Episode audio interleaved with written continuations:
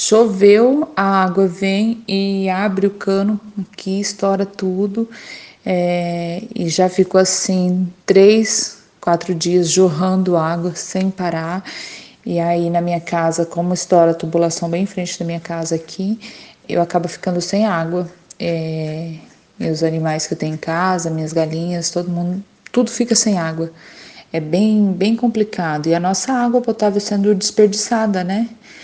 É, devido a um, um, um mau planejamento, uma coisa que não, não se torna sendo bem feita.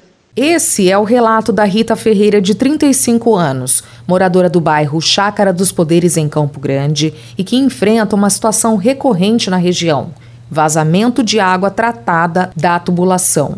Segundo a supervisora de vendas, a situação persiste há mais de 20 anos porque não há pavimentação asfáltica e rede de esgoto subterrâneo, deixando assim o encanamento exposto.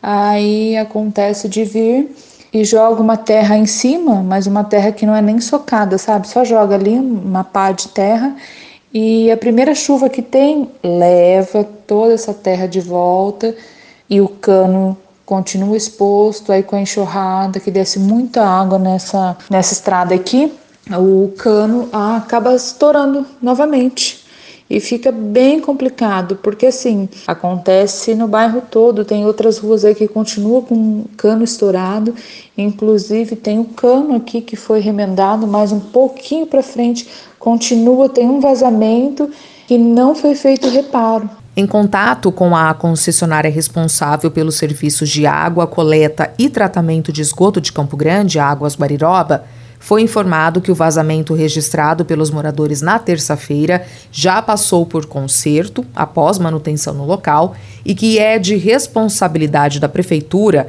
realizar a pavimentação asfáltica. A reportagem entrou em contato com a Prefeitura de Campo Grande e, em nota, o município informou que a Secretaria Municipal de Serviços Públicos faz a manutenção semanal da malha viária da Chácara dos Poderes, que tem mais de 50 quilômetros.